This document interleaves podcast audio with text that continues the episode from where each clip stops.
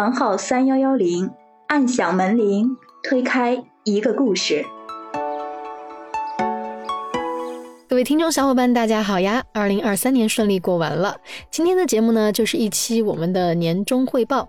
按照小宇宙的统计呢，我们今年小宇宙平台的新增订阅人数已经有六万四千八百人了。对，在已经过去的二零二三年，加上喜马拉雅和苹果播客等平台，我们的订阅已经有十万加啦。是的，呃，这一年呢，我们也开始尝试着往播客外去延伸，比如我们开启了微信听友群。呃，在今天的节目后面呢，我们会聊到体制内的听友群到底都在聊些啥哈。对，然后呢，我们还从听友群中创建了审听小组，现在已经有五十七位。的资深听友参与到我们节目的共创和内容的把关上来了，然后呢，我们还成立了一个互动小组，将节目录制现场的空间拓展开来，邀请资深的听友与嘉宾以及我们俩对话。嗯，是，并且呢，我们还收获了，真的是意外收获了两位用爱发电的，帮我们制作节目的张三同学和为听友整理小红书笔记的赤羽同学。就是这边也跟大家说一下，我们节目也算是有官方小红书了哈，是赤羽同学呢在为大家。整理每一期的学习笔记，都是一些实用的小 tips。小红书呢和播客同名，大家可以直接搜索。对，然后我们还悄悄的在成都和上海举办了两次听友会。我说的听友会，其实我们今天节目中也会有一个非常好玩的 idea，我们不会再悄悄的了啊！全国的每个城市的小伙伴都可以报名参与的。而且呢，我们在就是后面的节目中会给大家介绍一下，其实这个听友会真的非常的，它都不算听友会啊，非常的有意思。待会儿大家可以听一下我们是怎么来攒局的。对。好的，然后我们这期节目呢，其实是有一点特殊。刚刚大家在片头应该已经听到了，除了介绍我们这档播客的特殊性，然后被小静的问题清单 Q 到我们的收入等等之外，这个全国每个城市都可以报名参加很好玩的活动，也会在新年第一期节目给大家详细介绍。也感谢接下来要出场的这位小伙伴小静，有了他才有了我们这期节目，大家一起来听听看吧。小伙伴们，大家好，欢迎来到我们的播客房号三幺幺零，我是小静。好了，不要问小静是谁，这期你们的凡凡和雪峰还是在的，只不过他俩非要让我来当主持人。好，那你俩呢，先来自我介绍一下我已经忍不住笑了，真的没有，已经很久没有这样做自我介绍。我觉得我们之前好像做自我介绍的是都还是什么，好多期以前。如果你想告诉你妈你打死不想考公务员，你就要听我们专辑，然后。如果你想劝你飘在北上广的儿子回家考公务员，也要听我们专辑。好，以前我们是这么介绍的哈。对对对。然后就就太久没有用了，就很久，我们都是来直接介绍嘉宾。对。就忽略我们俩自我介绍谁是谁啊？就是大家打那个凡凡姐嘛，很多时候都会给我打成那个。呃，其实其实我是那个很在意这个的。就是我我不是那个那个繁荣的繁嘛。然后他们很多人都打什么平凡的凡啦，然后还有打那个樊胜美的那个凡啦，特别是后来来加那个就是听友群的时候，小伙伴们他们上来第一句话：“凡凡姐，我加到你微信了，好开心。”我说：“嗯，你确定叫的是我？”这一次我们把凡凡的名字写在修 notes 里面，大家都看好了。不要这样，不要这样，不要这样，不要这样。对我的意思就是想说，其实我们可以趁这期也介绍一下自己嘛，就是大家好，我是凡凡。然后很多人人已经问过我很多次了，你真的辞职了？对对，我其实已经辞了，都辞了九个月了，小伙伴们 辞了挺久了。然后呃，现在也就是处在一个 gap year 当中，经营这档播客，但实际上并没有赚到钱，所以我们现在也还是处在一个，比如没有没有没有我们啊，陈老师不包括，人家陈老师今年还换了新车，然后 就只有我现在是处在一个人生当中花积蓄的阶段，对，大概这样。嗯，对，大家好，我是雪峰，真的好久没有就是。这样的方式了，就我是谁谁谁，可能也跟我们这档节目的定位有关吧。就是我们主要是主要是嘉宾来做分享。至于我们这一期为什么是以小静来开场，接下来就由我来 Q 一下，就是小静的自我介绍中，他会告诉大家原因。嗯，好的。我目前呢是就读于某大学的新闻学专业的一个博士博士生。嗯，主要从事的呢是数字媒介与青年文化的研究。那目前呢在做一个关于数字听觉文化的一个课题哈。嗯，当时呢我在看到雪峰老师、凡凡姐这个节目的时候，我就非常的惊喜，因为我觉得他们的选题是非常写实的。我所以说呢，我就很想去找两位老师去聊聊他们。们的一个播跟播客的渊源呀，还有他们的一个成长的这样一种播客成长的历程。因为当时小静是加到我嘛，我印象特别深刻，他发了很长一段文字过来，然后我一看，哇塞，某知名大学博士在读，然后新闻传播相关的专业，然后要找我们做一个调研。突然我跟他才说两句话，我就迸发出来一个点子，就是说，小静既然找我们做一个调研，然后这个问题这个列表特别的像我们平时。找嘉宾做节目的时候，给他开的那个问题清单，干脆你既然要找我们做调研，那 OK，我们回答你的所有问题，但是呢，你必须得配合我们录一期节目，然后你来作为主持人，我和凡凡当一回嘉宾，所以呢，就有了这样一期播客。这也是为什么今天的开场是由小静的声音来为大家录制的。对，对，那就有请小静开始我们的问题。有请主持人来鼓掌。好，非常感谢两位老师。呃，那好了，那我们话不多说哈。那接下来呢，我们就进入我们的正题，呃，就是我们的这个提问环节了啊。首先第一个问题呢，就是两位老师，你们在播客创作的过程中，起初是什么样的原因促使你们进行播客的创作，以及在播客创作的过程中呢，又收获到了一些什么？对这个故事其实比较长，然后我跟凡凡其实有多次在零零散散的在播客里面提到嘛，但是呃没有完整的给大家讲过，所以呢，今天我们就完完整整的讲一遍，好吧？凡凡，你来起一下这个头，因为这个发起人就是你嘛。你你你知道为什么陈老师要让我讲吗？因为因为就是我脸皮比较厚，是我去找的他，你知道吧？然后那个时候就是因为呃我想做博客。然后那会儿，因为我跟陈老师以前都在爱彼迎社区做一个叫叫叫他们的小队长的一个，就名字很难听的一个 leader 啊。然后那会儿我们当时就呃，因为经常会办一些社区活动，所以就认识了很多很有趣的那种爱彼迎房东。嗯。然后我们就觉得，哎呀，这个专辑拿来讲故事很有趣，所以当时我就说，哎，陈老师，要不然咱们来录个播客，专门讲一下这种爱彼迎的房东故事，我觉得可能很有意思。在我们小区的公区的椅子上坐着聊的。对，其实你知道我看上什么吧？他他他在呃成都、重庆有一百多套民宿，当时就看中他这个了，所以当时就 嗯，陈老师这个是个很好搭档哈，捞来聊一下。但实际上呢，呃，聊起来之后才发现，就这个专辑其实很不好做，就是很多人他们对爱彼迎不太熟，然后也不知道这是个什么样的旅行文化。呃，加上后来这这这几家公司自己还把他们的房东业务退出中国了，所以 就会会让我们受到很多的。打击吧，所以我们当时也就觉得，哎呀，可能这个专辑不太好做。后后来吧，就是我们是把这个当成跟老朋友聊天哈，但实际上我们对就是在做的这个过程中，其实是有很多收获的。但是呢，这个收获跟现在我们就这个已经被大家更多人看到的专辑比起来呢，就算很少很少一丁点的的那种收获。有一些老粉知道，其实呃，可能小金也不知道嘛，包括我们很多。听众朋友可能也不知道，就是我们为什么小助理的名字叫房号三幺幺零小助理，然后我们的那个播客的头像也叫房号三幺幺零，但是我们大家都了解的更多的这一个专辑叫做体制类小职员们的聊天局嘛，包括小金可能也是通过这个专辑了解我们，但其实在之前我们已经在。大概是两千以下的订阅量吧，就更新了大几十期。然后包括这个房号三幺幺零这个名字嘛，其实也是凡凡的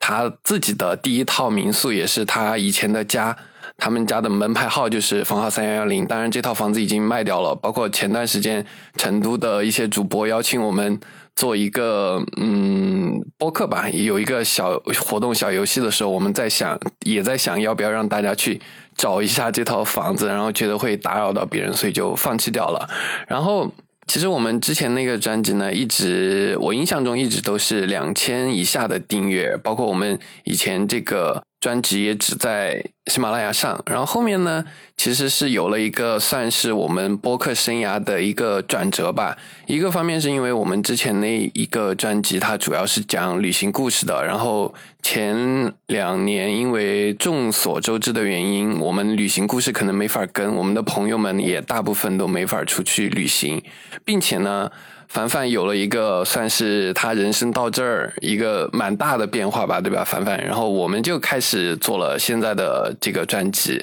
然后凡凡，你先来讲一下你这个巨大的变化 大家都很好奇的。我我我先跟小金讲啊，小金你知道吗？有一天陈老师，当时我们说开个会啊，陈老师一坐在我旁边，第一句话，凡凡，我觉得我好像现在旅行经历有点枯竭了。我说嗯，对，我就是我那点小小的旅行经历已经讲完了，在我们前一个专辑里面，就是真的是小小的。不是我，我其实是觉得我们本身也不是说老讲我们的旅行嘛，当时讲的是爱彼迎各种房东的故事。但确实，你你说，嗯，怎么讲呢？这话能讲吧？陈老师其实对爱彼迎退出中国是有非常大的负面情绪的。然后，对，可以讲，可以讲哈。然后，然后，其实我我没有那么大，我是那种一听说爱彼迎要走，你知道吧？那天早上，哇，可能从九点哭到十二点，然后。陈老师 就是属于那种，他怎么能走呢？气死我了！他居然敢走，老子一百多套房呢。拒绝谈论。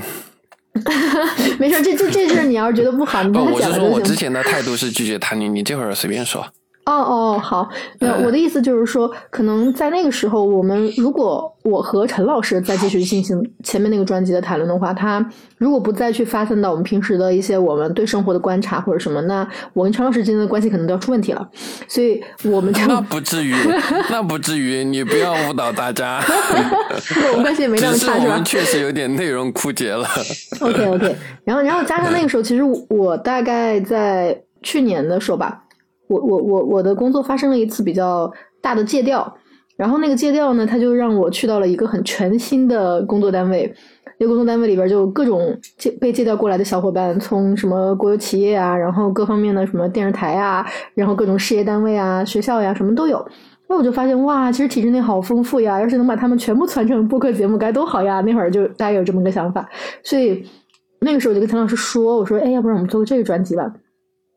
但是其实那个时候我自己是有点怕的，就是我会觉得有点胆小，我觉得哎呀，讲旧专辑会不会有点涉及敏感信息啊，或者什么的？嗯，但实际上，体制内这三个字就自带一种敏感性。对对对对对对对，但是实际上我们。真正做起来以后，其实发现，嗯，因为经过我们非常精密的把控剪辑啊，然后再加上，其实我发现，其实大家更关注的点在哪儿？因为其实不是说来我们专辑听的小伙伴都是带那种猎奇的心理，我一定要来听一下这些体制内不可言说的东西。他们其实就是需要一个情绪价值，需要一个在我们嗯很多年轻人他们进入体制内之后，或者进入体制内之前。或者甚至是他们想离开体制之前之后的各种不同的心理状态的一个找共共同点吧，一个共鸣吧。所以我发现，其实这种东西不是说呃，像那种什么所谓的呃，动不动就涉密啊，或者动不动就有一些什么。不能讲的那些事情啊，动不动会被屏蔽的那些东西不一样，完全不一样。所以我就觉得这个专题其实是很有往下继续挖的一个价值。哦，对，还有还有就是说辞职嘛，因为你刚才也说了，那我就说一句，就是其实辞职呢，它也是我有点早，就是嗯，从我辞，我今年三月份辞的嘛，然后在三月份之前，你往前倒推一年多，可能就是二一年年底吧，就开始在计划的一个事儿。所以那个时候，它它一定是一个，我觉得。会会会发生的事儿，所以呃，你既然都有这样一个想法，你做这个专辑的时候，你就会带上一些更多的自己的一些一一些感情色彩，或者是带上一些去希望嗯，让更多的小伙伴看明白自己，不要盲目的去呃，就是进入体制，或者盲目的说我要辞职，是带着这种一种心态去做的这件事儿，对。我想起我们前段时间在成都的听友会上嘛，然后分享，呃，就大家参加活动的每一位伙伴都要分享几张你跟体制内这个就是打引号的体制内嘛，就跟这个东西相关的照片，大家都分享了很多有关工作的、有关自己生活的、有关情绪的。然后到我的时候呢，我就分享的是一张。呃，小宇宙发给我们的一万订阅的一个纪念牌吧，算是。然后我就跟大家讲说，这个是我跟体制内唯一有联系的、有关系的东西。因为，呃，我跟凡凡，其实凡凡在提出要做这个体制内小职员们的聊天局这个专辑的时候，我内心是有点排斥的，并且我也跟凡凡表达了，因为我告诉他。我是一个自我定位，我绝对不会考 进体制的人。从前是，你节目里不是这么说的啊？你节目里说的是，说不定我三十四岁的时候就想考公呢。就是从前是以凡凡说要做这个专辑那个节目点呃，那个时间点来说，从前是，当时也是。当然，就像凡凡刚刚说的，后来我可能觉得，嗯，有点动摇了，因为我收获到了 来自大家的很多信息，我发发现这个。呃，宇宙的尽头之所以是尽头是有原因的，这个是题外话哈。对，当然就是当时我就觉得我跟体制有半毛钱的关系啊，我跟你录我能录个什么东西？但是在后来的录制中就发现，其实我跟凡凡刚好形成了一个互补。我的视角就我提出的很多问题，可能在体制类的工作或者已经进入体制类的。大家听起来啊，这个问题不是常识吗？你为什么会问？但是听我们播客的还有很多同学，可能是体制外的，有可能是刚毕业的，就大家都想考进体制内，他们就有很多所谓的常识性的问题。但是就像前面提到的，体制内这三个字，可能本身带了一些。敏感性或者一种大家就一个眼神只能意会的东西，所以说它的信息十分的不通畅。这个也是算是我们在这档播客中获得的东西吧。就是我们在聊了很多嘉宾之后，发现大家作为体制类的一员，那我们谈论的我们节目谈论的体制类一直都是泛体制之类哈，就包括什么银行啊、教师啊、事业编啊、就央国企这些，我们都算是做是广义的体制类。就大家都缺乏一个表达的出口。然后包括很多嘉宾，我印象特别特别深，应该可以说的就是，呃，唐伞他在那一期节目录完之后，我真的可以感到他明显的情绪变化。他我他是我印象中第一个，就是他以一种就是就松了一口气的那种感觉，告诉我们说，他跟我们录了一期节目，他感觉好多了，就是他找到了一个倾诉的出口。就他可能会跟他关系好的同事讲一些，可能会跟自己的父母、朋友、家人就讲一些，但是他没法找到就是一个人把这些东西全部讲出来。然后他那天告诉我们说，他在呃疫情的时候做防控的时候，他把耳机就是在隔离服里面一直戴着耳机，是我们的节目陪他坚持下来，就是那段时间高强度的工作。然后他也很很高兴，就是。嗯，他自己工作那么久来积累的负面情绪，各种各样的问题，然后通过这期参与节目录制的讲述之后，他真的获得了一种很大的，我理解为可能是情绪释放，或者是说是一种压力的宣泄吧。所以那会儿我我跟凡凡也发现，就是说，我们除了我们这档节目对听众们朋友们来说是一个信息的获取渠道，真的对我们每个嘉宾来说，就可能是一次诉说吧，或者说。呃，宣泄就是不管是正面的情绪也好，负面的情绪也好，当然有有可能是负面，更多的是负面哈。就是大家是有一种宣泄吧，这种讲述，就我们后面也讨论过，就为什么我们莫名其妙的就好像大家都很喜欢，我们得到的一个可能不太呃不完全客观的原因，就是可能体制内大家都缺少一个表达的出口，所以说有那么多嘉宾，我们排期都。特别特别的远，就有那么多嘉宾愿意跟我们聊，然后大家也都很愿意听，并且在不停的跟我们提啊，你可以问嘉宾这个啊，能不能请一个呃什么什么样的单位的嘉宾来讲一下什么什么样的问题？就是大家这这个可能也是我们节目存在的意义吧，也算是。我们从这个博客中获得的东西之一。嗯，以前有有一小伙伴在评论区留言这种事儿，它其实就是一种信息的缺失，所以他希望我们可以用这种方式去补充一些信息给他。然后说实话呢，全国各地，你说同一个单位、同一个系统，可能在不同的城市它都有很多区别，但是。嗯，不管怎么样来说，只要能够多获得一些信息，其实对小伙伴们来说，它都是有一个可以对，不管是那种从来没有考过公，他可能是全新的认知。那有些人他本来就在体制内，他可能是去寻求更多，他可能跟这个事情相处和解什么什么的方式。我觉得其实都挺好，挺有用。大概这样。呃，其实刚刚从那个凡凡老师还有雪峰老师。给我们那个追根溯源到你们之前的很久远的一个历史，也是让我们看到我们做播客的这样一种意义。那接下来呢，就想问一下两位，那你们觉得在这种播客的创作的过程中，会有怎样的一种新的身份的转变？那你们是怎么样进行重新定义自己的这样一种身份？我在讲我，我可能跟凡凡对自己的定位可能。类似或者说有重叠的部分，但是前不久我们见了很多其他的主播朋友们嘛，包括平台的呃人，就他们有在给我们说说，其实大部分的主播们他们的播客只是他的呃内容矩阵的一部分，就是他会觉得说，现在主播呃，有很多主播吧，不能说全部，就是把播客作为自己的一种，就像小金刚刚提到的，就一种新的身份，他可能代表着自己是一种意见领导者，或者说就 KOL 那种角色，或者说自己有强烈的表达欲，并且有一一一群的拥趸。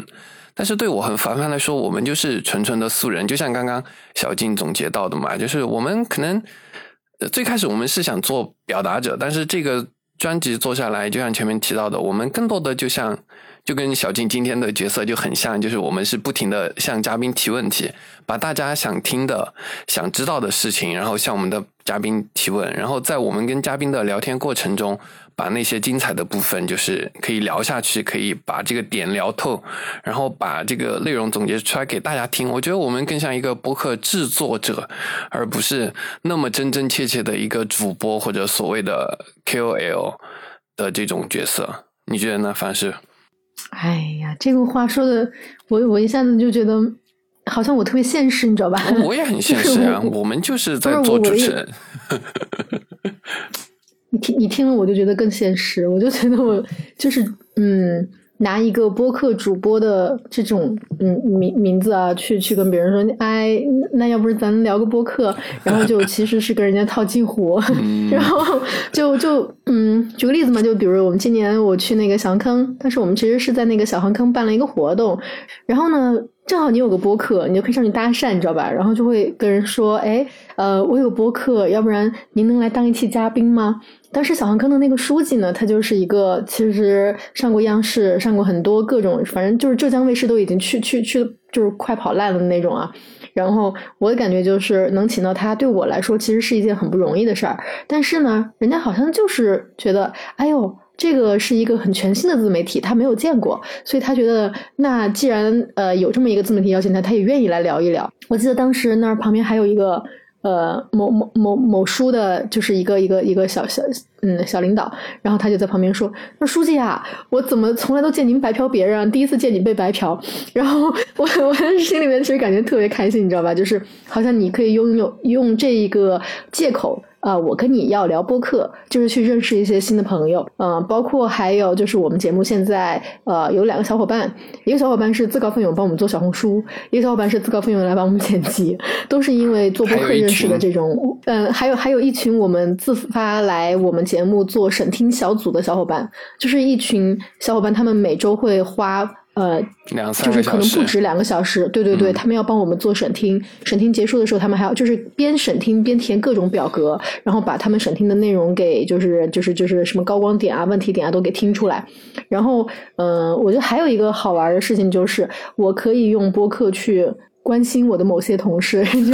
就是以前你在你在体制内的时候，你不好意思跟你的同事去聊，哎，你你你到底那个就是收入收入怎么样啊？然后你你以前干啥的？你你现在觉得怎么怎么样？哎，你对那个领导什么看法呀？就是这东西以前都不好意思问，然后。你可以用录播客的名义，你跟他说：“哎，来帮我录一期播客当个嘉宾哈。”人家好认真的准备啊，然后还会告诉你他真正的对这些事情所有的事情帮你去复盘，帮你来就是罗列一个看法。所以我觉得这个就算是我我我比较现实的，我觉得主播的身份可以给我带来的一些变化。对对，凡凡提的这点，我也想到我自己的一点嘛。刚刚说了的也是回答刚刚小静呃问题中的一部分，就是说主播们如何定义自己的这个主播的身份嘛？就对凡凡来说是这样，对我来说就还有一部分。就以前我每年过年回老家的时候，就我跟大家没什么聊的，因为大家知道我的老家是在一个呃，大家呃可能不知道我的老家是在一个小县城。小县城的大家，像我的爸爸妈妈都是教师，然后呢，很多的亲戚也是教师，然后他们的子女要不就是也是进入教育系统，要不就是。考公，因为在小县城嘛，就我跟大家没什么聊的。他们平时聊了一些话题，我一不感兴趣，二插不上嘴，就只能陪笑，呵呵，嗯，是是是，连问题都提不出来。但是做了这样播客之后，我发现我回去跟大家有很多聊的，就是一方面是就就是作为节目主播，我想去采集一点真正的来自基层的真实的信息。另一方面呢，他们讲的话我可以插进去嘴了，因为我我们录到现在，我们接触了全国各地上至部委，然后级别上至那个领导秘书，然后副县长什么的，下至那个很偏远的地区的基层公务员。就我跟大我我获得的信息很多，我可以跟大家聊天了。我记得那个平台就是小宇宙嘛，他们之前在讲的时候说，很多主播把播客主播这个身份作为是自己很多斜杠背后的又一个斜杠。我觉得，可能他可以为我们的不管是生活还是就是所谓的过年回家跟亲戚朋友们交流的另一个话题度，就是我发现他可以给我们提供就是又一个斜杠。我我我没有，我们家亲戚我都尽量不让他们知道我做播客。我想起今天听友群里面有个小伙伴提到的，就是要是被同事或朋友知道自己做播客了该怎么办？呃，我倒是不怕，我甚至还在主动的宣传。我父母特别的、特别的那个，因为我之前做的事情，他们都呃，我的工作他们其实不那么懂嘛，然后也不那么了解。但是现在的话，就是播客这个事情，因为是体制类，他们的朋友圈子大部分都是跟体制相关的啊，他们会说啊。我儿子在干嘛干嘛干嘛？就，呃，这个斜杠还有一部分就是作为我父母就是在跟别人讲啊，我儿子怎么怎么样的时候的一种谈资了，甚至是。那现在呢？其实我们看到很多国外的，呃，比如说是 Spotify，然后他们很多平台，他们将一些视频也作为一个播客。那么同时呢，现在国内很多小红书啊，然后他们中呢也会引进一些播客主播进行一个视频化的一个传播。嗯，那对于你们来说呢，这两种形式，不管说是视频化还是音频化的这种播客，两位老师，你们是怎么样的一个观点？因为因为正好我跟喜马拉雅他们做视频播客那个团队的小伙伴有一些交流嘛，就是视频播客他们现在其实也是有一些国内的团队他们很想做的一个事儿，但实际上好像他们嗯。并没有如愿以偿做的特别的顺风顺水，然后所以所以其实我我我个人觉得啊，这个事情可能还比较就在在国内来说还比较漫长。我我我倒是认为音频视频它都是播客，我我觉得这个是可以这么归类的，只是嗯形式不同而已。反正觉得这事儿，我我其实以前老撺掇陈老师，我说陈老师我们做视频播客吧，我们做视频吧，做视频吧，我们俩长得又不丑啊。然后但 陈老师就每次哎别。对对对，别做别做别做，他可能一个是因为他很爱，一个是他看他不看好这事儿，所以我觉得加上嘉宾的属性，就是比方说，因为嘉宾大家都甚至要求变身，你你就可以想象，大家是不太愿意露脸的，所以我的嗯感受就是这这这事儿在我们播客可能暂时确实没有办法给做起来，对，嗯对，你就像凡凡刚刚提到的嘛，其实我是对我们节目的视频化就颇有微词。这是我 I 人性格的一个体现，并不完全就是是是对节目的内容的考量。但是现在我的看法有一点改变，就是说自己关注的很多内容主，就包括刚刚小金提到的嘛，国外的很多其其实他们都是视频化的，因为他们的那个播客生态已经很丰富了，有很多就是科班的，就就是电台，就是一人一个耳机，一人一个麦，然后在演播厅坐着聊天，然后可以作为。音频内容传播也可以在视频，比如在 YouTube，在在在刚刚小金提到的 Spotify，都可以以视频的方式传播。我倒觉得这个内容形式、内容的形式，音频也好，视频也好，还是怎么样，这个不重要。我觉得更多的是它内容本身，内容的本质。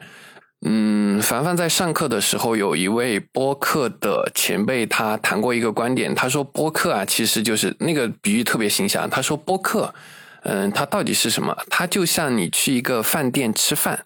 你坐在大厅的某一个位置，然后呢，隔壁桌的人在聊天，他们聊的话题刚好啊，你很感兴趣，他们聊的声音也比较大，你你能听清，你就在那儿悄悄的听。你虽然参与不进去这个聊天，因为那是隔壁桌，你也不认识，然后你也不是像我们凡凡这种大社流，所以你参与不进去，但是呢，你就可以一直在旁边。悄悄的听听他们的聊天内容，呃，他们可能口才很好，聊得眉飞色舞，所以你在悄悄的听。这个本身就是我觉得是两点，一个就是播客它是一种谈话类的节目，以谈话的方式来做内容、价值、观点的输出。然后另一方面呢，就是有一种窥探欲吧，就是聊天之外就有一种窥探欲，想去不管是他们聊天的内容也好，还是聊天的这几个人啊，这这补充一点，就是哪个时间段听众们听的最多，其实就是通勤的时间。就你可能是坐地铁戴了个耳机，可能是开车的时候，你在录音的时候放空的时候就听一听。嗯，那接下来呢，就是想聊一下我们每一个这个单个的一个剧集哈，还有我们的这个呃每一期它的这个开发的这个过程。嗯，说开发就觉得有点有点很奇怪哈，就是比如说我们的这个创作过程。那那要不然就我先说这个问题，因为我觉得可能因为前期，因为因为对，因为前期内容是我在做，就是因为我跟陈老师是各有分工嘛。你看男女不同啊，就是陈老师是是一个技术派，他可以做很多关于，就是他他喜欢去 B 站上去扒各种剪辑的那种视频，你知道吧？这种东西多枯燥呀！但我陈老师是可以非常兴高采烈的去扒的。哪里枯燥了？有趣的很。对，们听啊。然后我我就是属于那种我嗯不太擅长于这种技术活儿，我就喜欢去干一些比如说内容上的东西，所以一开始我们在做框架，我们一开始做大纲，就是在我们第一档节目的时候做大纲，因为那个时候其实不存在呃去认识一个嘉宾的过程，那些时候的嘉宾全都是我们认识的，所以对就就现就有一点不一样，就是所以说从那个时候大纲开始，就是我们呃我我我在做这种相当于一个提纲的规划。然后到后来呢，就是我们做现在这个专辑的后面，可能从第六期、第七期开始，就已经有小伙伴是主动报名自己要来参与的了。所以当时会增加一些我们现在播客的制作流程，然后我就先介绍一下我们大概的这个制作流程是什么样的。就是一般我们会去先从我们来报名的嘉宾以及我自己去。相当于呃，在我的视野范围当中认识到的嘉宾，去先做一个他是否适合来录播客的这样一个筛选。然后呢，我们可能是采用先有一个短聊天的方式，这个聊天可以是当面，也可以是电话。当然，为了节约成本嘛，我们大多数都是电话里面，我们会先跟他确认一下他的表达能力，以及他能够表述的东西的故事性，还有他的一些能够提供的价值。然后，当然这个这话说的有点功利啊，但说实话，我是觉得我们的嘉宾大多数的人。他们只要想表达的东西都是非常有价值的。怎么说呢？我我我觉得像当时来就是聊电话的那些小伙伴，我不管怎么说，我跟他们轻轻松松都能聊上，就是说的是聊十几分钟，但基基本上都是能 聊上一个小时。然后每一个人我也要给他们就是在边听电话我就边做笔记，然后一一个笔记做下来可能长达七八百字、一千字。然后我就会发现，其中有很多他们是可以，呃，在节目当中给到别人一些启发的东西。就是就不管这东西它是大是小，它有可能这个东西我一听我就觉得它的流量应该不会太高，但是我觉得它就是对体制内的小伙伴有用。那这样的东西我也会保留下来。好，然后完了之后，我就开始跟他说我们大概的排期时间。然后当然排期没有那么准确，中间还可能会有因为一些比如说临时性的那种呃特别不好请的嘉宾，或者是因为嗯我们。在比如说现在遇到某个节日了，我们决定要在这个节日播一期什么特别节目，或者是我们觉得他他他有一些其他的什么考虑，我觉得哎最近这两期挨得有点近了，我们可以把它拉远一点，等等等等。那么我们大概就会约一个录制时间，好，然后完了之后我们就会像我们现在这个样子开始录制。录制的时候也是用就是现在比较简易的这些设备嘛，因为毕竟我们穷嘛。然后呢，完了之后我们就会打。为什么不可以？虽然我们很穷，但是你不要一直说。OK OK OK，录制结束以后，我们大概就会呃开始做剪辑的工作。以前我常常是做剪辑，我们真剪的可可可仔细了哈。可慢了。不要，嗯，不要那么直白啊！就是反正我们以前确实做剪辑最最差的时候，可能真的就是要一个星期去剪一期节目。然后上次上海听友会的时候，我就跟舒阳说：“我说，哎，但是还有点不好意思，我说一期节目要剪十个小时啊。但实际上十个小时已经是我们现在就是比较快速、比较基本上就是嘉宾表达很好。”对对对对对，嘉宾表达很好，我们的表达也没有什么问题。然后特别是比如说陈老师不参与，我一个人跟嘉宾录的时候，那个时候就可以少剪一个，你知道吧？那种时候就可以达到十个小时一期节目。你什么意思？是不是要今天在录制现场就掰了？我只是说什么样情况好剪，然后不是小金也知道嘛，就是少剪一轨，那肯定就那个剪辑就会轻松一点，嗯。对，然后呃，其实这个也是我们某一些听友比较好奇的部分嘛。今天也有小伙伴在群里面问过，呃，我跟凡凡确实是肯定是有分工的，以前是比较混乱，然后呢，现在呢，基本有一个明确的分工和工作流。然后凡凡在前期准备完，然后我们录制完成之后，我们就开始呃做剪辑。剪辑刚刚也提到了，其实我们跟就目前我们已经提高很高的效率来说，跟其他的主播比起来，我们的剪辑时间也是很长的。一方面是我们上一个话题提到的嘛，呃，有一些话题的敏感度，某些我们确实嘉宾很愿意聊，然后我们也很乐意听，也很乐意跟嘉宾一起聊的某些话题，实际上是不能够进入正式的节目剪辑中的，或者说只能挑一部分来剪辑，所以我们有很大的时间在。做这个内容的内容本身的剪辑，就除了什么口癖啊或者讲错的东西之外，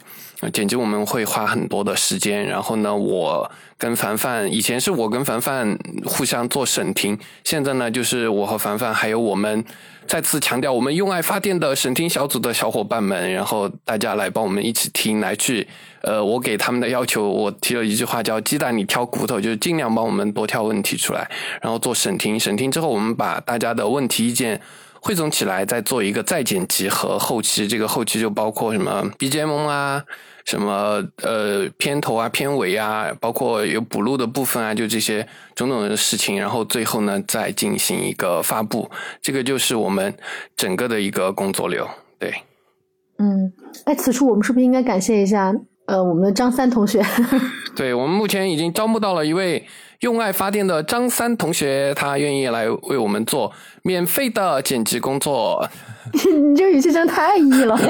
就呃 呃，就是刚刚呃，这个雪峰老师您说的哈，就是审听我们的这个审听小组，我觉得这个是很有意思的一个哈，就是我们我觉得应该是我们这个节目的一个独有的一个特色吧，就是我们不不知道这个审听小组是我们当时是呃怎样把它它的构成是什么呢？就是我们为爱发电的一个小伙伴吗？其实。他需要做一些什么样的工作呢？我印象中是我的灵光乍现，是吧？凡凡好，还是我们在讨论什么问题的时候，一下子想到了，然后就说试一下，结果效果不错，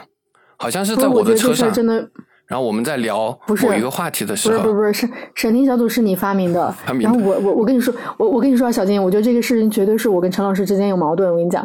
他他他有一次，他他有一次，他有一次就是我们在剪辑那个南叔的那一期，他因为南叔是一个，他就是一个省领导秘书，然后所以他讲的内容确实有很多东西，他的那个幅度比较大。然后呢，我们当时在做这个剪辑的时候，就是因为当时是陈老师在剪那一期，然后我做的审听。我审听的时候，我就对很多呃这个细节那个细节，我就跟他说这个可能不行，那个东西一定不能播。陈老师生气了，你知道吗？我经常生类似的气，对，因为 对对对，那那那天晚上十一点多，我们俩在那吵架。我是那个想要突破这个 看这个的人。他他就他他他特别嫌弃我哦，所以一个。一个是保守派，一个是那个激进派。对对对，他 他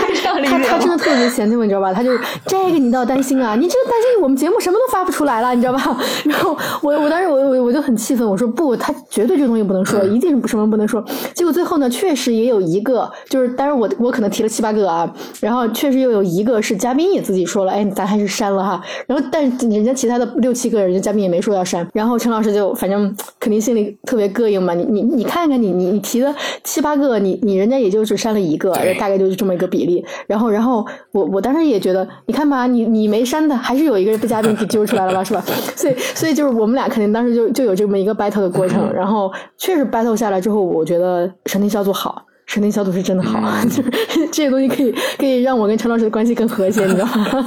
对，这就这就借这个机会给大家介绍一下神听小组嘛，就是。呃，起因就像凡凡所说的，但是还有另一部分是我们其实某一些节目发出来之后，也会有听众朋友们可能是在评论区，可能是在听友群，也有可能是单独有给我们做一些反馈，但是这个反馈太滞后了，就是他可能对我们未来的节目有一定内容取向的指导作用，但是它太慢了。然后我印象中这个关这个点子直接的产生，好像是我跟。凡凡在讨论其他的关于播客的事情的时候，然后我就突然说：“那我们这么多听众朋友这么热心，那我们就……我记得当时我用我们的那个小助理号发了一个朋友圈，就问说：如果我们招募大家来为我们做一些审听工作，你们。的权益是可以听到我们剪辑前的内容，就某一些不会放出去的内容。但是呢，大家需要帮我们以一个很苛刻的，就是听众的角度。然后我记得当时我们做那个报名问卷的时候，还采集了一个信息，就是你的播客总共听了多少个小时，听我们的播客听了多少个小时。然后发现了很多骨灰级的听众，就是播客。呃，那个听播客的时长已经达到了两千甚至以上的时间，这个特别夸张。然后，所以我们就做了一个审听小组，就是大家每周需要花两三个小时的时间，按照我们的问卷要求去仔细的听我们进行了第一次初剪辑的播客，然后有哪些。问题需要改，有哪些内容你觉得是在嗯公共场合就在播客里面谈论是不太合适的？这个确实一方面是像凡凡说的，减少了我们的一些矛盾。因为虽然我跟他是作为最终的内容的审核者，但是呃大家的意见汇总起来，特别是这些就是很愿意嗯用爱发电来帮助我们的的听友嘛，他本身也是播客。播客的听的时长特别长的，大家的意见可能比我们两个的主观意见可能是更更有一定对我们来说有参考性的，所以我们就做了这个东西。刚开始试着做，后面发现大家汇总的很多意见，甚至是我们从来没有意识到的，就把这个东西延续下来，就一直在做，好像是我们独创的。确实，在虽然我博客听的不那么多，但是在我所获取到的信息之中，好像只有我们博客在做这件事情。然后我们也把这个审听小组，就是看作是我们节目的一个很重要的部分吧。在未来，它肯定是很重要的一部分。这也可以跟大家预告一下，就未来我们可能会在审听小组这个范围里面，就邀请一些。小伙伴，一些比较热心或者说有意愿的小伙伴来参与我们的录制的现场。就比如说，今天是小静、凡凡和我，我们三个在录制这期节目。然后我们下面可能会有三个小伙伴，他会整场的听完我们整个录制过程。然后听完之后，他可以当场就做一些。对内容的的反馈，呃，然后甚至他可以参与到在节目结束之后参与到我们的讨论中。可能某一个问题是我跟凡凡都没有想到的，但是如果问出来，会对这会这个角度的问题会对嘉宾的输出有一个很大的促进作用。所以说这个事情我们未来也会展开，大家如果有兴趣的话，可以期待。因为，因为说实话，我觉得其实把这个事情，不管是审听前置，就是前置到我们的录制过程中，还是我们根据审听小组的反馈来修剪节目，这两点其实对我们来说都是一个工作量的增加，它一点都不轻量。呃，就这个就是说到题外话了。之前我是有在新闻媒体，就主流媒体，然后他们那边进行一个晚间新闻的一一个实习吧。然后呢，他们的一个审听呢，可能就是最后的审听就是他们的最高级别的那个那个领导进行审批啊，就是害怕这个的。但是我们这个呃审听。呢，可能是我们拉更多的这种听友去审听，我觉得它是一种，我觉得它是一个更民主化的一种内容创作模式，很用户导向，很具有一个开放性。好，那我们可以聊一下这个平台方面、平台方向的一些问题。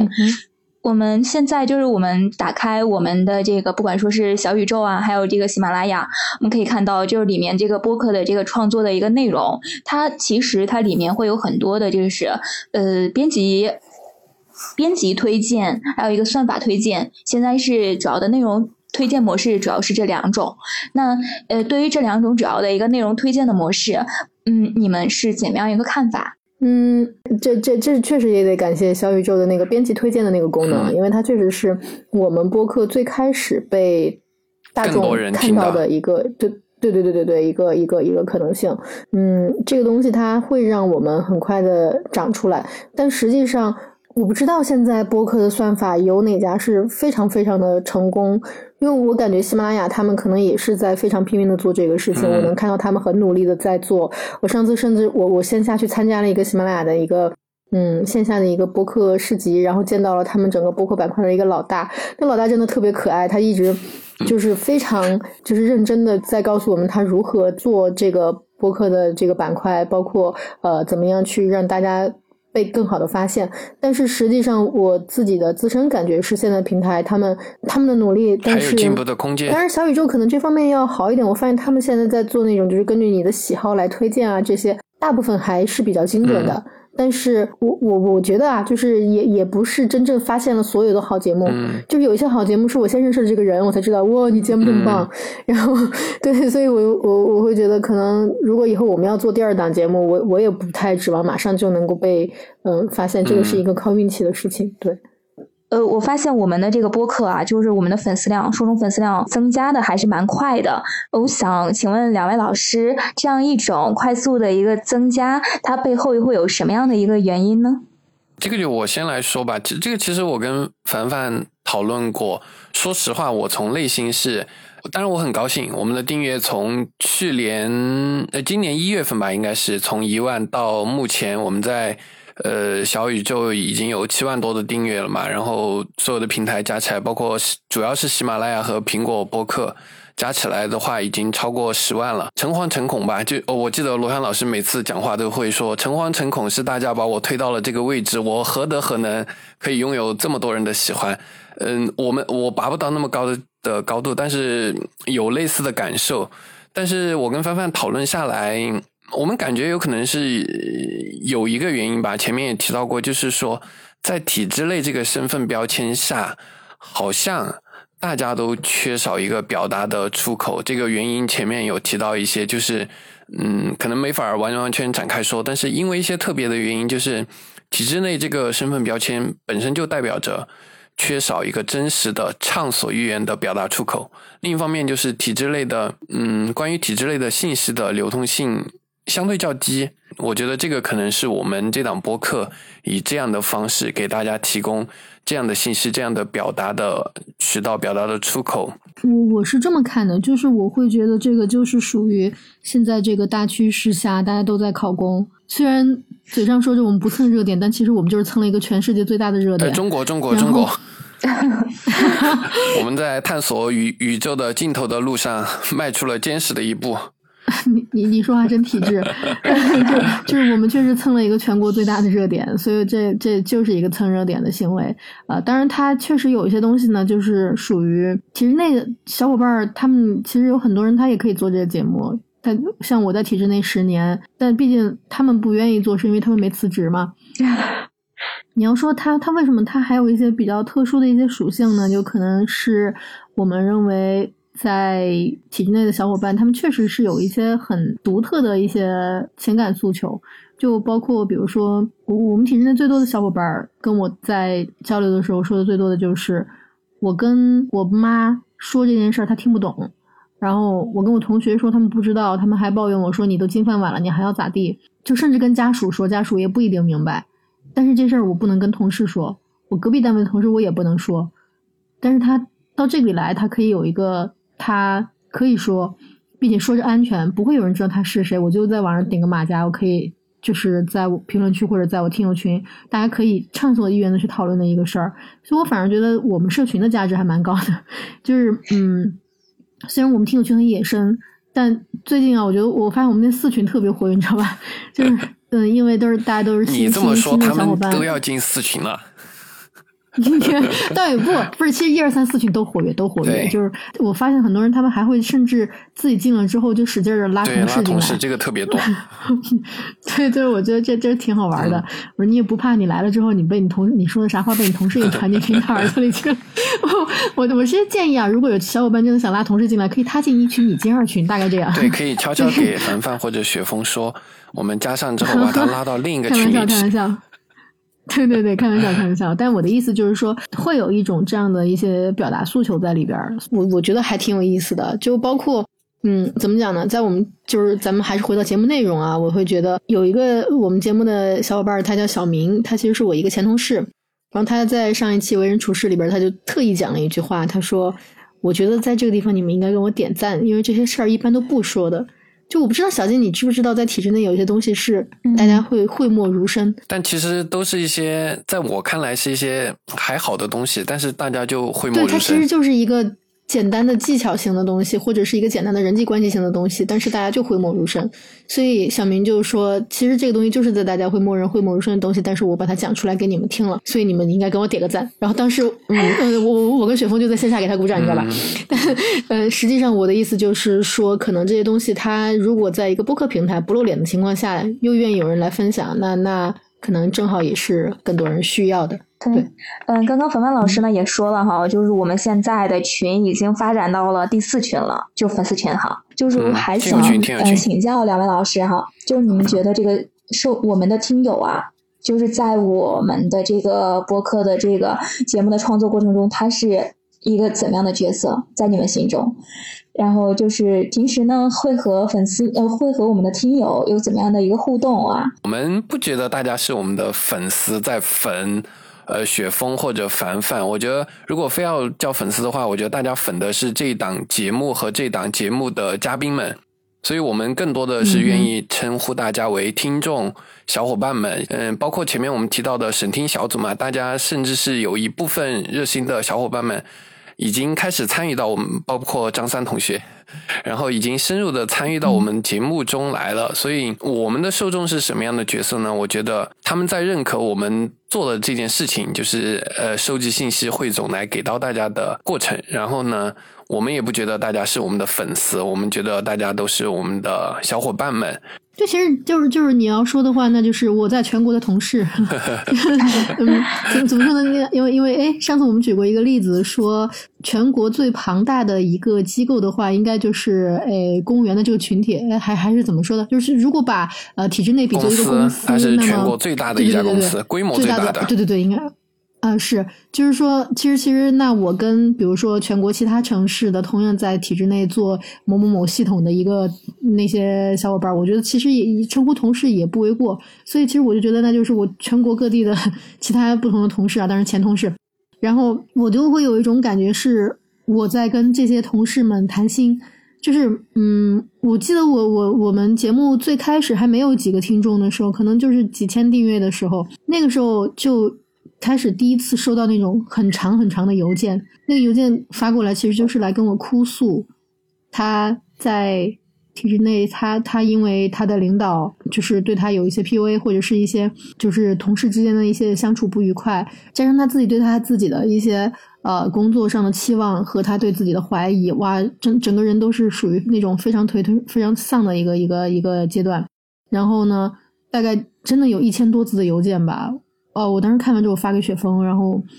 我们俩就琢磨怎么跟他回，然后最后我去回了他这个邮件，也回了一千字。对，然后对，就是就是像这样的东西，我我我我会觉得，包括最近对到现在到到现在都有。就最近有一位小伙伴，就我一定要提一下他，就是我给他回复了消息，但他还没回我，他可能工作去了。他是他的字不多，可能没有一千字，但是给大家简单说一下，他是一位也是体制类的，但是呢，他们的。工作是要去到海上，就是海员吧。我不知道他具体在船上的工作是什么，但是他们一般出海会一两个月、两三个月都有。然后每一次船靠岸的时候，他们哦才可以呃连到当地的 WiFi 或者那个手机信号也好。他告诉我是每次一靠岸，他就会。努力的缓存我们的节目，就不管更新了多少期，它就会缓存下来。然后在海上一两个月的时光，他就在听我们的节目，我们的节目就在与他作伴。然后他告诉我们，他们每个海员每一个月在海上只有一个 G 的流量，就是这个特别珍惜，肯定用来听节目是不行的。我也发给凡凡看，我说的原话是我看到这个我真的快哭了。这种陪伴感吧，我觉得真的很荣幸，就是有。有我们做的这些东西真的有陪伴到大家，然后也很荣幸的是，我们做这些东西可以受到大家的喜欢，真的有在起很多作用。我我会觉得这件事情，它会作为一个我们节目更新的原动力。就比方说，就就是昨天那期节目更新之后，就有一个小伙伴来说，嗯，是拯救我精神状态的一期节目。连续反复听了三遍，谢谢所有在场充满希望和活力的朋友们，让我觉得我还能继续活下去。他在场的意思是我们那个是上海听友会嘛，我们基本上是每个人都有发言的那个时间。然后虽然在后面的提问时间不是每一位小伙伴能发言，但是其实小伙伴们都还是相互之间有一些比较深度的交流。然后就像这种，我觉得类似于这样的评论，都会让我有一种，即使我们播客。他一直没有广告收入，我也会很好好的把它做下去的一种感觉。就嗯，他他他也是我的精神的支柱了，应该算是精神的支柱了。对，我我跟凡凡是认真讨论过这个话题的，就是如果我们这个商业化，或者说我们这个播客一直是亏损状态，或者说没有收入，欢迎各位甲方爸爸来支持我们用爱发电。我们可能会为某一些具体的、实际的问题苦恼，就比如说啊，这听友会办不办？呃，这个上海的活动没有报销，去不去？但是真的在回过神来，就是我们制作节目，我们一周一更。从来没有断过，这个是赞助给的吗？是播客未来会有海会有巨量的收入，让我跟凡凡实现财务自由或者全职进入播客给的吗？呃，你要究其根本原因，不是。我们对这些东西是有展望的，比如说未来的播客的发展，我们未来的商业化的程度，我们肯定是有期望的。但是更多的就是大家就是听众小伙伴的两百字的评论，那个听众小伙伴一千字的邮件。就等等等等，就大家在支撑我们。我觉得刚刚白帆老师还有谢峰老师啊，你们聊的这个角色，我觉得是让我很感动哈。就是我自己的感觉是，我觉得你们是首先是作为一个朋友，其次呢，我觉得你们是作为一个倾听者。就是现在它是一个很快节奏的社会啊，就是说现在我们大家他是大家可能都抱着手机，他是一个在在现实生活中是一个陌生人，但是呢，我们在这个通过我们的这种播客，就是把我们变成了一个朋友。那我们是怎么样去巩固我们的听众的一个社群的一个运营呢？就是刚刚也说到哈，我们的这个粉丝现在其实已经达到了规模还是蛮大。大的哈，那在这样的过程中，我们是怎样去呃更好的去维护我们这样一个圈子呢？其实我们群建的特别晚，对吧，凡凡？嗯，我记得这个跟我也有原因，好几好几万了才开始对，这个跟我也有原因，凡凡提过几次，然后我我始终觉得，哎，粉丝群一定要好好的。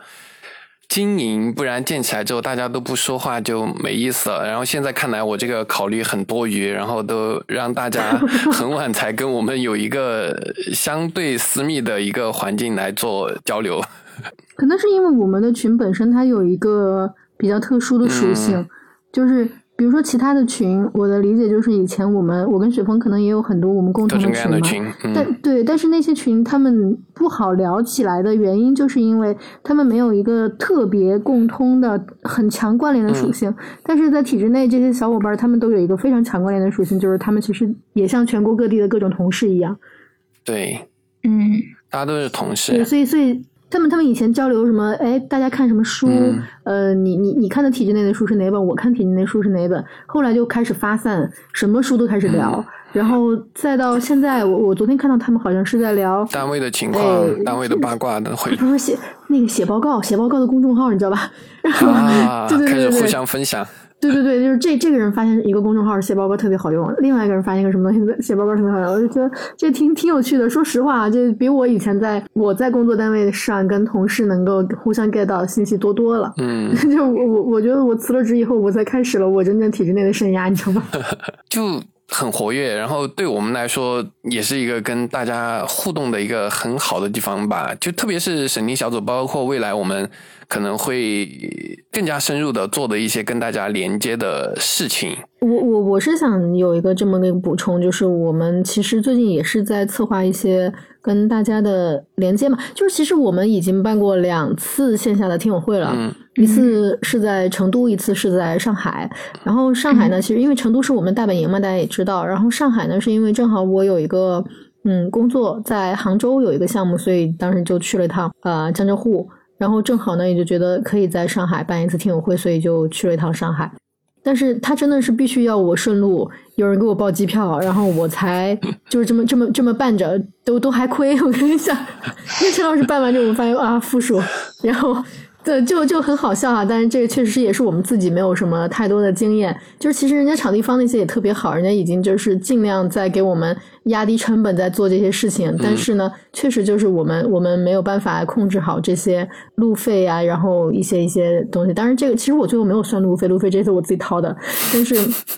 嗯，我想说的就是，我们还是希望有这种交流。为什么？因为我就是发现，即使你亏着办，你也好开心啊！他们真的好好，他就是每个小伙伴来，他们都会觉得这个听友会很有价值。就是他，嗯，可能不仅仅是一次普通的社交活动，他他是在跟一些体制内，甚至呃或者是一些跟体制有关系的小伙伴，他们在做一些社交。所以，我我觉得这种话题的讨论，因为当时上海听友会其实我们邀请了三位特邀嘉宾嘛，然后然后做这些话题讨论的时候，大家也会觉得收获还是挺大的。包括我们最后剪出来节目，虽然只有一半的内容，但是我觉得对线上的小伙伴来说，其实。这期的评论反馈也特别的好，嗯，所以我们可能还是会希望能够促进大家的一些交流，特别是我跟雪峰，我们讨论到有一些城市的小伙伴啊，可能我们现在暂时确实没有办法去，就是我们如果去的话，真的就是去一场亏一场，而且就是我们自己说实话，凡凡今年的，哎，这 gap year，透露一下，我我我是有六万块钱的存款。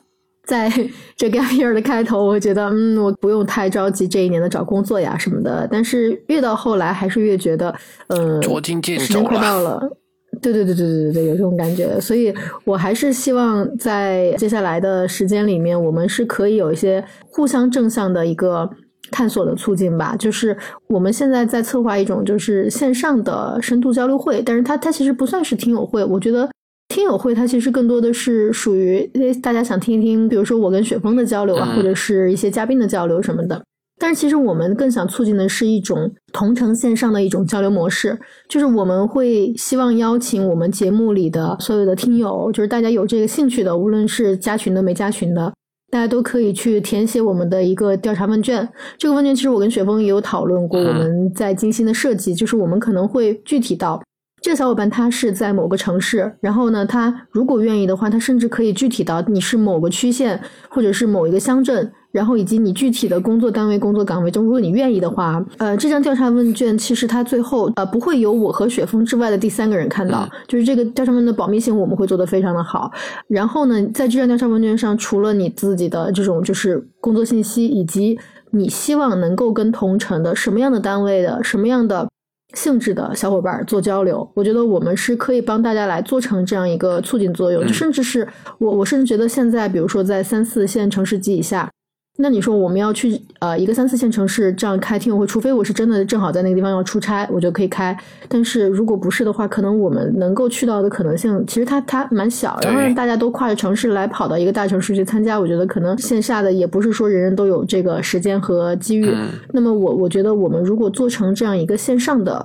呃是人非常少的一个沟通交流，我们现在设定的可能就是六到十个人哈，就是人数绝对不多，就是可能。我们我们现在其实有一个设想，就是六个人，一场六个人的小型的线上的沟通交流会。但是我的要求就是非常深度，并且我们会在这个里面，就是比如说这场活动是我来主持，我就会来要求大家，你们可能会做一些什么样的沟通。然后包括陈老师还设想到，那我们是不是比如说他。一个小伙伴他写我，我就希望跟这个地方的一个什么样的小伙伴来进行交流。然后这个小伙伴如果他正好他的交流的那个人群范围也包括你，那么我们就可以把你们攒成一个局。然后大家的这种交流，甚至雪峰想到了可以帮他们做在线变声，呃，在线的匿名，然后就类似这样的一种交流会。我觉得，我觉得他就会挺有意思，就是他能够让大家去沟通出来很多，呃。平时在单位不能说的东西，对，就就是刚才小明说的那种不能说的那种事儿。但实际上这些不能说的事儿，它真的就那么不能说吗？它也不是，但只是说大家希望自己更多的隐私保护而已。对，所以我们希望可以做成这样一种就是线上的模式，我觉得它会比较有意思。当然，你说这个东西它可能发展成其他的什么模式呢？比如说交友，比如说呃，对对，就比如说一直说的相亲群。不不不是没有啊，呃，我们现在没还没还没成立这个群。然后比如说，我们可以有更多的就是在工作之外的信息的讨论。然后比方说，大家其实我记得以前 Coco 那期出来的时候，很多人都在说，我作为一个小城市的体制内，我真的没有什么社交，我没有什么就是平时周围可以鼓励自己去更多的发掘自己生活美好一面的事情。Coco 当时，Coco 现在跟我们约了一期节目，还没有开始录的那一期，其实就是我怎么样在体制内保。保持一个鲜活的自我，我觉得这种也是一个非常好的沟通的题材。然后大家甚至可以以后约线下，就是如果除非啊，就是比如说线上的小伙伴 A 和 B，他们俩其实都觉得这次沟通很好，让他们需要联系方式，我们也会通过一个在中间对接的方式，把联系方式给到双方，然后他们可以在同城去约他们自己需要的社交活动。所以我都会觉得这些东西是一个蛮有趣的事儿。我们可能在接下来的。工作中会做这样一个尝试。对，因为每每次我们做，其实呃，听友群已经是我们跟听众小伙伴们一个交流的很好的渠道了嘛。但就像我刚刚提到的，我跟凡凡不是每一个话题都能参与，这个有有有时间的局限、话题的局限等等，所以我们有了线下听友会。但是线下听友会同样也有局限，就是我们一次只能去一个城市。而且每一个城市我们会控制这个城市的听友会的规模，这个有各方面的原因，成本，然后包括我们讨论的话题是否可以展开到这么大受众的一个一个群体类。我们不管是成都听友会还是上海听友会都提过嘛，就是我们现场聊的。很多东西因为各种各样的原因是不方便在更大范围的公众场合展示的。包括我们每次发听友会都有很多小伙伴举手说啊，希望来某个某个城市。当然，北京、上海、广州或者像成都，然后呃，甚至更多的一些呃杭州，就更多一些的城市，我们可能未来多半是有听友会的。但是我们不能忽略那些在小一些的城市，所以说我们有了线上听友会这个打算嘛。呃，那其实，在这个过程中呢，我们还不得不考虑到另外一个问题哈，可能会遇到一些，比如说我们所谓的一个键盘侠，或者说我们一些观点，呃，有一些观点可能大家都是比较比较自由的发表自己的个人观点，那在这样一个过，在这样一种过程中呢，会不会会形成一种言论的一个不理性？我们又该怎么样去引导这样一种价值的导向？其实，关于呃，刚刚小金提到的，不管是键盘侠还是非理性的一些表达嘛，这个肯这个是一直都存在的，也不是光在我们这儿存在。我记得很早，我跟凡凡在讨论我们的内容取向，或者说我们。说直接一点，我们某一些观点表达被骂的时候，我们也在讨论是我们说错了吗？它是反着来的，就是我们某些观点表达出来，它就肯定意味着可能会有极化，可能会有非理性。我们是避免去讨论那些就是有。特别高的就会会会带来争议。说直接一点，比如说一些敏感的话题，比如说两性话题，比如说某一些我们在现实社会中呃讨论起来可能大家会吵得特别厉害的话题，我们都会去尽量避免。这个是我们主动在做的事情。就比方说，我们前面有一期节目，他因为上了首页，然后就有很多人来说，他说啊，你们怎么能去宣扬辞职？其实，其实那期因为题目好像是叫“认清世界，认清自己，公务员亦可辞”，意思就是我们在说这位嘉宾他在辞职之前是非常明确的去看清楚了自己要什么，以及看清楚了这个世界长什么样。所以，我觉得这个是一个非常理性的决断。我只是想这么说，但是呢，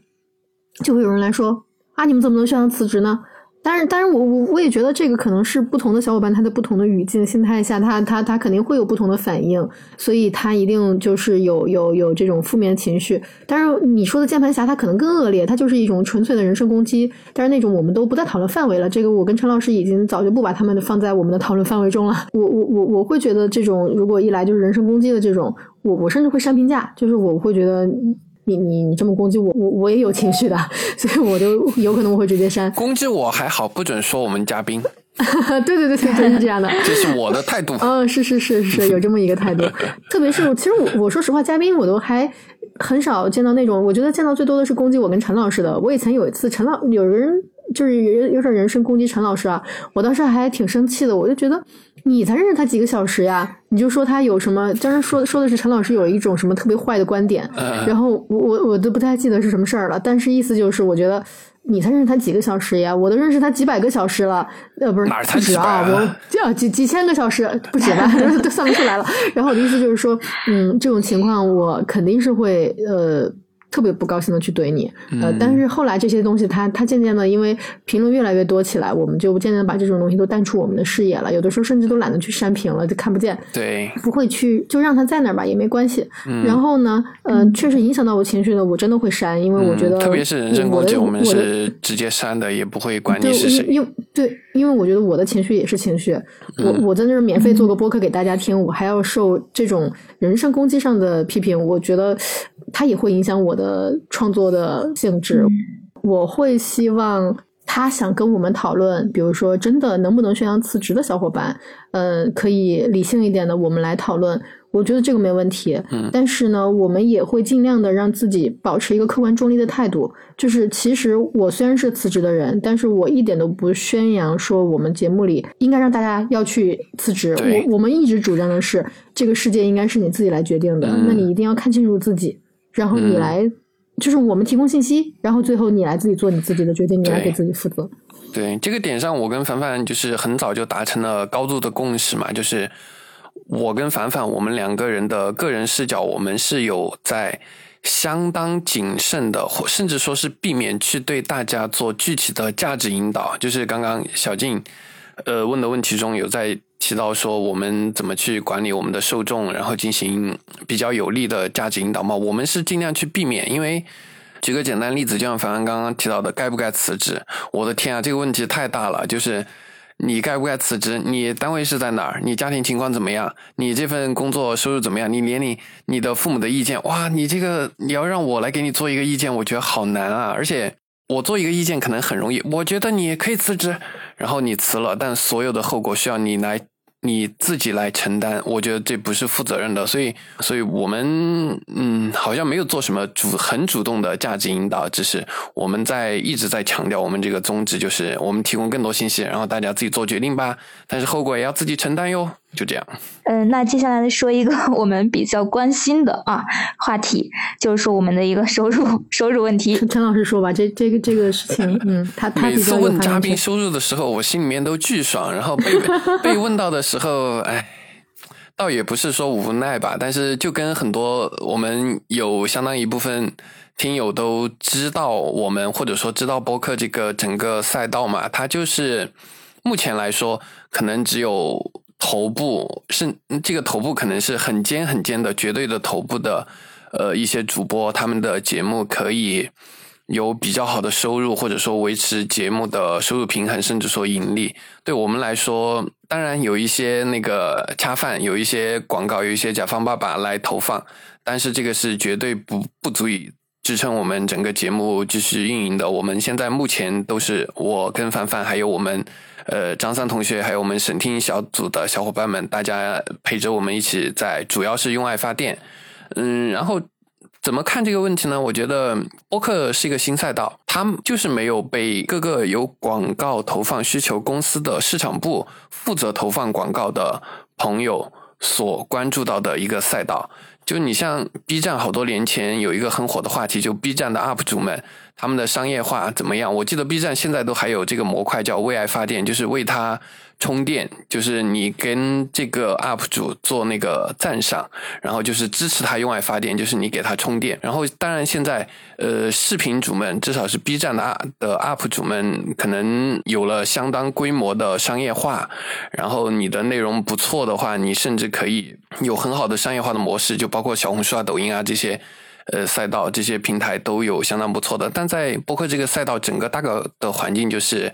嗯，还不太乐观。目前主要还是用爱发电的模式，但我我们之后也可能会在这个博客之上去探索一些